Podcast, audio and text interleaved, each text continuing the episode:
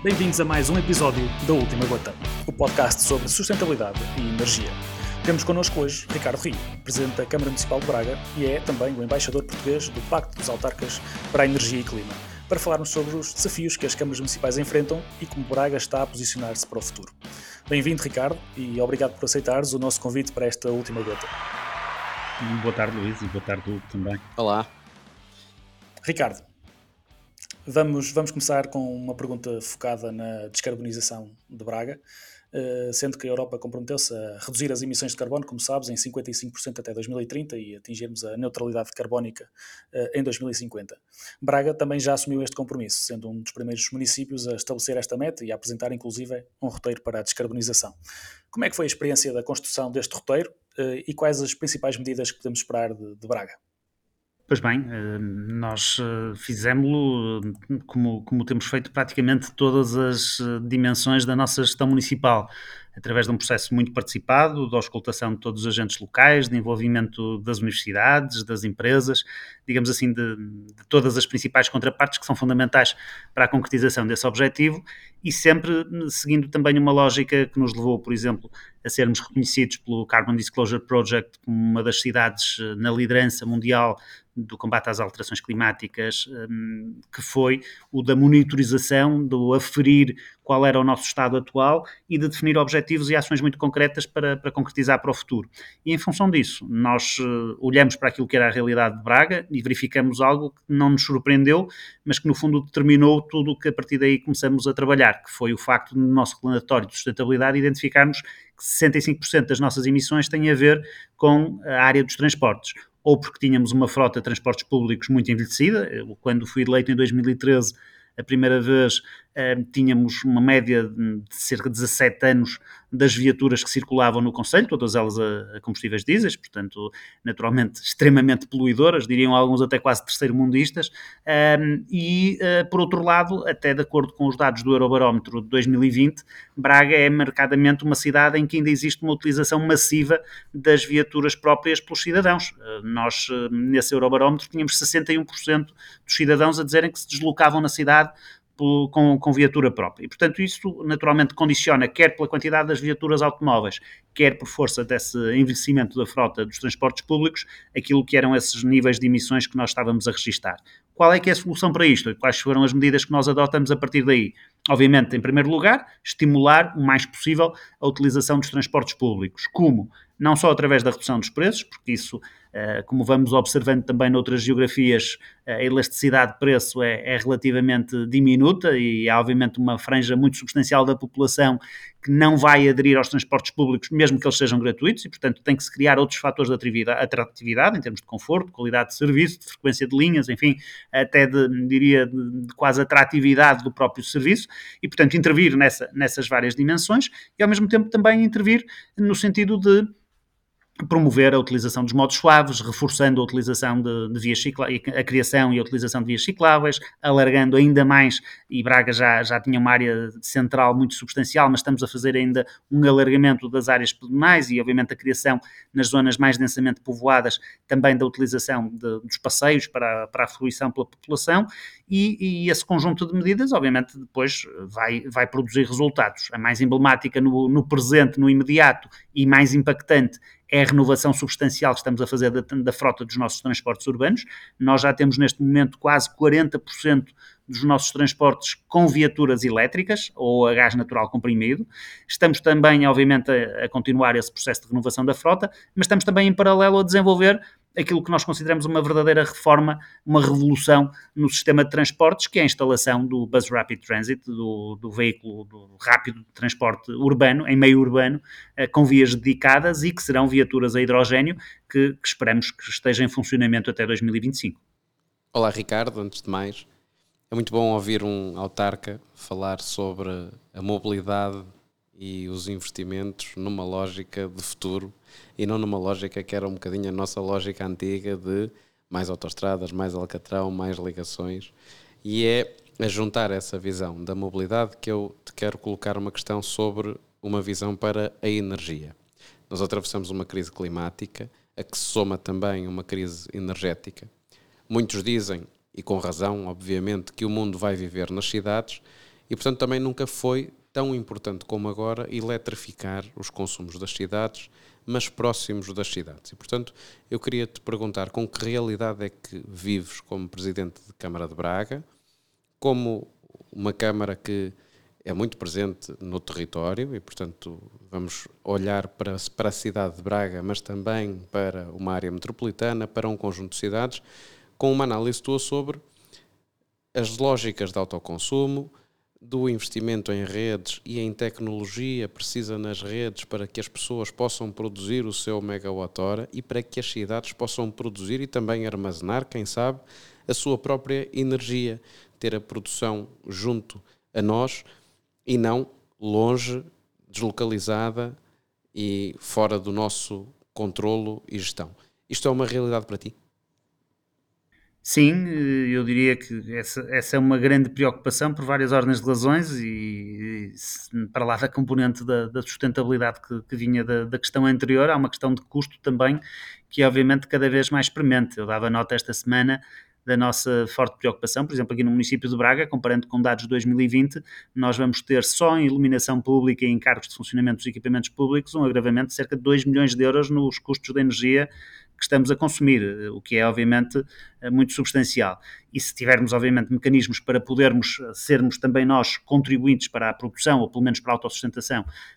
dos nossos consumos, é obviamente uma enorme mais-valia. Braga, aliás, foi considerada muito pioneira porque em 2014 inauguramos o nosso balcão único alimentado exclusivamente por painéis solares que, que, que instalamos para, para, alimentar a energia. Estamos também a trabalhar, nomeadamente na, no âmbito da comunidade intermunicipal de Cávado, a acompanhar as dinâmicas no âmbito das comunidades de energia e também a ver como é que poderemos enquadrar-nos neste novo processo para, para podermos ser também gestores e, e mais controladores daquilo que é a nossa própria realidade do que aquilo que acontece hoje com os processos de concessão, em que infelizmente acabamos por ser de certa forma, mais um, um interlocutor de entre uma, uma panóplia muito alargada e sem grande poder de decisão. E depois estamos a trabalhar também numa dimensão que me parece muito interessante e, e nesse aspecto até pioneira, que é a componente da inovação. Nós temos um projeto em que o município de Braga é parte integrante, em parceria com o INL, o Instituto de Nanotecnologia, sediado aqui também na cidade, que é o projeto Baterias 2030,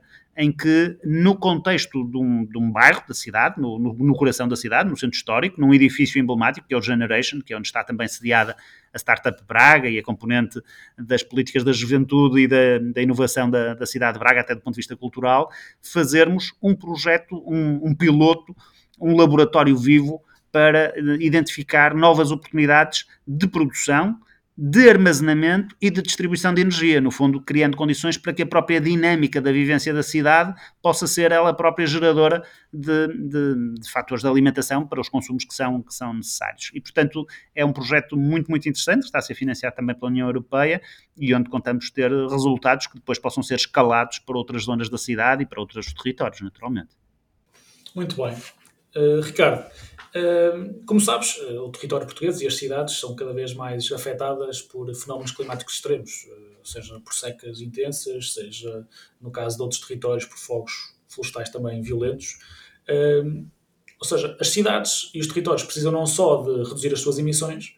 mas também de se adaptar às alterações climáticas. Eh, a tecnologia tem também aí um papel fundamental. Tendo em consideração a tua experiência também internacional, inclusive na, no Comitê das Regiões ou na na Associação Eurocities. Consideras que Portugal se está a adaptar bem a esta nova normalidade, que temos feito bem este trabalho de adaptação às exigências das alterações climáticas? Ou somos um país que tendencialmente é ambicioso nas metas, mas depois não tão capaz na, na obtenção de resultados? Ambicioso nas metas, sim, inquestionavelmente. Aliás, os municípios portugueses têm sido bastante reconhecidos, até lá, lá no exterior, como, como muito proativos e muito comprometidos com, com esta dimensão. Há várias cidades, por exemplo, que se candidataram às 100 cidades piloto que, que, liderariam a nível europeu no âmbito da descarbonização, há várias cidades que estão envolvidas no ICLEI, há várias cidades que estão envolvidas no Covenant of Mayors, enfim, no Green City Accord, em todas estas dimensões mais de compromisso político e de, digamos assim, de engajamento para hum, o desenvolvimento de políticas nesta área, há de facto hoje uma panóplia muito vasta de cidades de norte a sul do país, de todos os quadrantes políticos, de todas as dimensões que estão eh, a desenvolver trabalho, mesmo a nível nacional, nós temos a rede Climadapt e outras que estão a trabalhar também muito nesta, nesta dimensão. Eu julgo que a incapacidade que nós temos para, para obter resultados mais palpáveis tem a ver com duas coisas que ainda esta semana, no âmbito da Semana Europeia de, das Cidades e Regiões, foram muito discutidas em Bruxelas, a primeira tem a ver com a desarticulação que ainda existe entre os diferentes níveis de governação, ou seja, há muita proatividade e há muita capacidade de desenvolver projetos por parte das cidades e elas vão sendo liderantes e até se vai demonstrando nesta como noutras áreas que se não forem as cidades não conseguimos atingir os objetivos, mas depois falta, digamos assim, o, o o reforço, a colaboração, de, desde logo dos próprias estruturas de governo nacionais e depois também até a próprio nível europeu. E essa falta de colaboração faz-se, ou desarticulação até em alguns casos, sente-se não só no, no, no, desenvolvimento das iniciativas, mas numa outra questão que é fundamental, que é do financiamento, de canalização de recursos, mesmo dos programas europeus, para apoiar essas iniciativas em concreto que são desenvolvidas pelas cidades, que vai sendo ainda muito insuficiente em função daquilo que é o trabalho que, que cada uma das câmaras municipais no nosso país está a desenvolver. E, portanto, eu julgo que se tivéssemos que identificar as duas dimensões em que nós poderíamos melhorar substancialmente os resultados que já vão sendo atingidos, não era tanto no compromisso político, não era tanto no diagnóstico, na identificação dos planos, era claramente na articulação entre os diferentes níveis de governo e no financiamento das iniciativas concretas que, que se pretende atingir. Ricardo, deixa-me aproveitar também o que estavas a referir sobre a articulação entre vários níveis de governo para te colocar um assunto que te devem colocar muitas vezes, porque é um assunto de Presidente de Câmara e que tem a ver com a construção. Muitos dizem que o alcatrão e o cimento nas cidades absorvem o suficiente para libertar calor à noite, para subir a temperatura mais de 5 graus. E a construção tem-se aproximado também das lógicas de, de Positive Energy Buildings, de Near Zero Construction, portanto, de edifícios que façam o seu papel só por si. E eu queria explorar um bocadinho esta realidade contigo, especialmente numa altura em que, com a transferência de competências para os municípios, as câmaras acabam por ter a seu cargo edifícios, equipamentos públicos, escolas, hospitais, serviços, que vão ter que recuperar, que até são um bocadinho déficits encapotados, porque são edifícios que já não têm reabilitação há 10, 20, 30 anos e que agora são da tua responsabilidade. E eu queria perceber como é que na Câmara, nos licenciamentos, se têm aproximado o país desta realidade de uma construção mais sustentável. Eu julgo que há várias formas de, de, garantir esse mesmo estímulo e esse alinhamento. Embora, como dizias muito bem no início da tua questão, essa é uma matéria em que tem que existir também muita articulação, desde logo com aquilo que são os enquadramentos legislativos a nível nacional.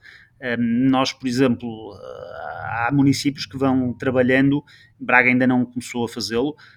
no sentido de criar normas de licenciamento verde, não permitir determinada tipologia de construção que não garanta, uh, por exemplo, a salvaguarda de determinados padrões de eficiência energética e de outras, de outras dimensões. Uh, nós poderemos trabalhar, estamos a, neste momento a considerar já no município de Braga, que mesmo que não impunhamos uma regra vinculativa de respeito por esses princípios, podemos estimulá-los e, portanto, poderemos conferir benefícios fiscais, poderemos conferir isenções a quem cumprir e, naturalmente, for mais amigo do ambiente e mais amigo de uma construção sustentável também nessa matéria. E nesse particular, até tem, passo a publicidade, mas fico muito satisfeito de ver que são dois grupos de Braga, o Grupo Casais e o Grupo DST, que estão a liderar neste momento em termos da construção sustentável no nosso país, com dois projetos muito, muito interessantes que seguramente vão, vão, vão ter impacto no, no território todo. Uh, e, e há, obviamente, uma outra dimensão que neste momento nós já vamos sendo diretamente visados por ela e que vai ao encontro também da tua questão, que é muitas das nossas intervenções, por exemplo, de reabilitação do edificado, construção de novas valências, são financiadas por, por fundos comunitários. No novo quadro comunitário já há regras muito objetivas que definem a obrigatoriedade de respeito por esses mesmos princípios. O exemplo, eh, aquilo que é um projeto muito eh, substancial que nós vamos desenvolver no âmbito da construção de novas residências universitárias, eh, em que as regras do concurso foram muito vinculativas do ponto de vista daquilo que são as necessidades de respeito por, essa, por essas novas hum, matérias. E, portanto, obviamente que também aí assim nós queremos, nem que seja indiretamente, um contributo para que a construção futura seja obviamente mais eficiente do ponto de vista também ambiental e mais sustentável. Ricardo, eh, como estavas agora a referir, eh, as regras de contratação eh, e, muitas vezes até de compras públicas no, no setor público, no Estado, podem muitas vezes servir como uma alavanca para, para o surgimento destas novas agendas. A nível europeu e a nível mundial, cada vez mais os próprios Estados e as autarquias locais olham para, para estes regimes de contratação como, uma, como um incentivo para o desenvolvimento de políticas de sustentabilidade. Eh, em Braga também estão a fazer isso. Como é que perspectivam isto para o futuro? Estamos, sobretudo, a perspectivá-lo para o futuro, até porque temos participado em alguns grupos de trabalho eh, a nível europeu sobre bons procedimentos, boas práticas de contratação eh, responsável do ponto de vista ambiental e social, mas, mas, especificamente também do ponto de vista ambiental, a questão que se coloca tem, volto à questão anterior, com a ver muito com o enquadramento da, das normas de contratação pública, porque não se trata apenas da, daquilo que é a, a, produção legislativa, é do escrutínio que sobre a mesma e sobre os atos de contratação que depois vão sendo feitos, é feito por diversas entidades, a começar pelo Tribunal de Contas, e muitas vezes aquilo que verificamos é que a flexibilidade para acumular essas modalidades de contratação com variáveis que não sejam muito objetivas, porque obviamente que nessas matérias há sempre fatores de natureza qualitativa que têm sido tidos em conta, tem sido muito obstaculizada por esse, por esse mesmo tipo de entidades. E, portanto, eu acho que aí tem que haver um esforço muito grande de clarificação do ponto de vista normativo do enquadramento da, deste tipo de, de, procedimentos de contratação, porque obviamente isso será uma alavanca muito grande para que no futuro também os próprios municípios possam estimular que o tecido empresarial com o qual interagem seja também ele bastante mais responsável desse ponto de vista. Um excelente desafio para, para a Assembleia da República. Se serem algum deputado, podemos, podemos esperar que ele tome alguma iniciativa nessa matéria. vamos, vamos caminhar para o fim, porque isto já está a sobrar para mim. E, e, Ricardo, até porque não é, não é por acaso que nós, que nós estamos a fazer isso, porque como Presidente de Câmara, mas também como político, tens liderado e feito por, por liderar esta, esta agenda a nível internacional, porque há uma, há uma predisposição e uma vontade de Braga de, de, se afirmar em redes internacionais de cooperação e isso tem muita importância. Nós uh, temos feito vários episódios uh, destes com uma pergunta sobre a cooperação internacional. Vem aí mais uma cimeira das Nações Unidas sobre o clima, vai ser a COP27. Se pudesses deixar um desafio final para o que poderia ser um outcome positivo da COP27, qual é que seria? Olha, eu acho que, hum, acima de tudo, uh, aquilo que tenho defendido muito a nível europeu, na, nessas várias funções que, estou a exercer, é uh, a responsabilização e a valorização do papel das cidades. Eu acho que já houve em Glasgow um progresso, já houve uma auscultação e um envolvimento mais substancial face a outras edições anteriores, eh, mas falta um compromisso político mais eh, afirmativo, diria, daquilo que é o contributo que as cidades podem dar neste processo. a própria OCDE também produziu estudos já diversos em que 60% dos Objetivos de Desenvolvimento Sustentável só podem ser concretizados com o envolvimento e com a proatividade das autoridades locais e regionais. E, portanto, eu acho que era muito importante também as Nações Unidas, e se não for já agora em Sharm el-Sheikh, que seja pelo menos no próximo ano nos Emirados Árabes, que dê um espaço, ou na, na, na, na SDG Summit de setembro próximo, de 2023, uh, eh, num espaço de afirmação e de valorização do papel das cidades. Porque quando houver esse empoderamento pelas Nações Unidas, seguramente os próprios governos nacionais, as autoridades uh, de cooperação como, como a União Europeia, assumiram outra postura também nessa matéria. Ricardo, obrigado pela tua companhia desta vez. Luís, um abraço e a todos. Obrigado. Obrigado, até à próxima.